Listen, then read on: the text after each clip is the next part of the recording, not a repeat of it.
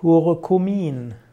Curcumin ist ein Auszug aus der Gelbwurz. Die Gelbwurz wird bezeichnet als Curcuma, eben als Turmeric.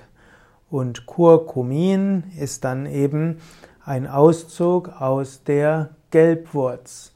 Curcumin hm, kann man verwenden in der Pflanzenheilkunde. Im Ayurveda wird Kurkuma gerne verwendet zur Blutreinigung, zur Stärkung des Magens, zur Behandlung der Leber, wie auch für Erkrankungen der Harnwege. Kurkuma ist eigentlich aus einer Wurzel, wird typischerweise getrocknet und dann zu einem Pulver verarbeitet. Man kann aber auch daraus Auszüge nehmen.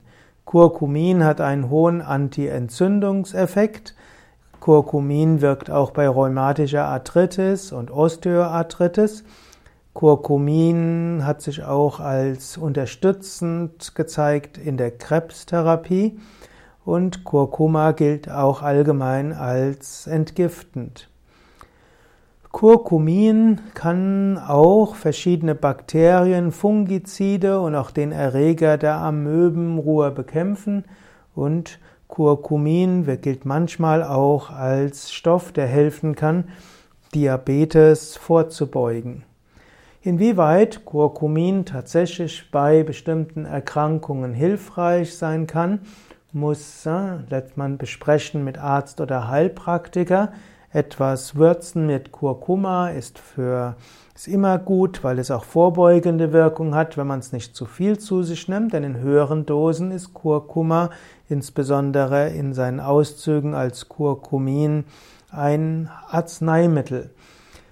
Kurkuma kann man auch nutzen zum Gurgeln. Wenn du zum Beispiel einen rauen Hals hast oder Husten, dann ist es hilfreich, ein lauwarmes Wasser zu nehmen, Glas lauwarmes Wasser, eine Prise Salz dazu, vielleicht einen halben Teelöffel Salz und dann eine Prise Kurkuma und damit kann man dann gurgeln dreimal am Tag und das bringt Husten und Heiserkeit schneller zum Heilen. Kurkuma Kummer kann man auch in eine Suppe hineingeben oder Kräutertee, gerade als Vorbereitung gegen, also als Vorbeugung gegen Erkältung oder auch, wenn man weiß, dass in der Umgebung irgendein Magen-Darm-Virus rumgeht, sollte man natürlich zum einen häufig die Hände waschen, aber man kann auch etwas mehr Kurkuma in Kräutertee geben oder in Suppe oder ins Essen.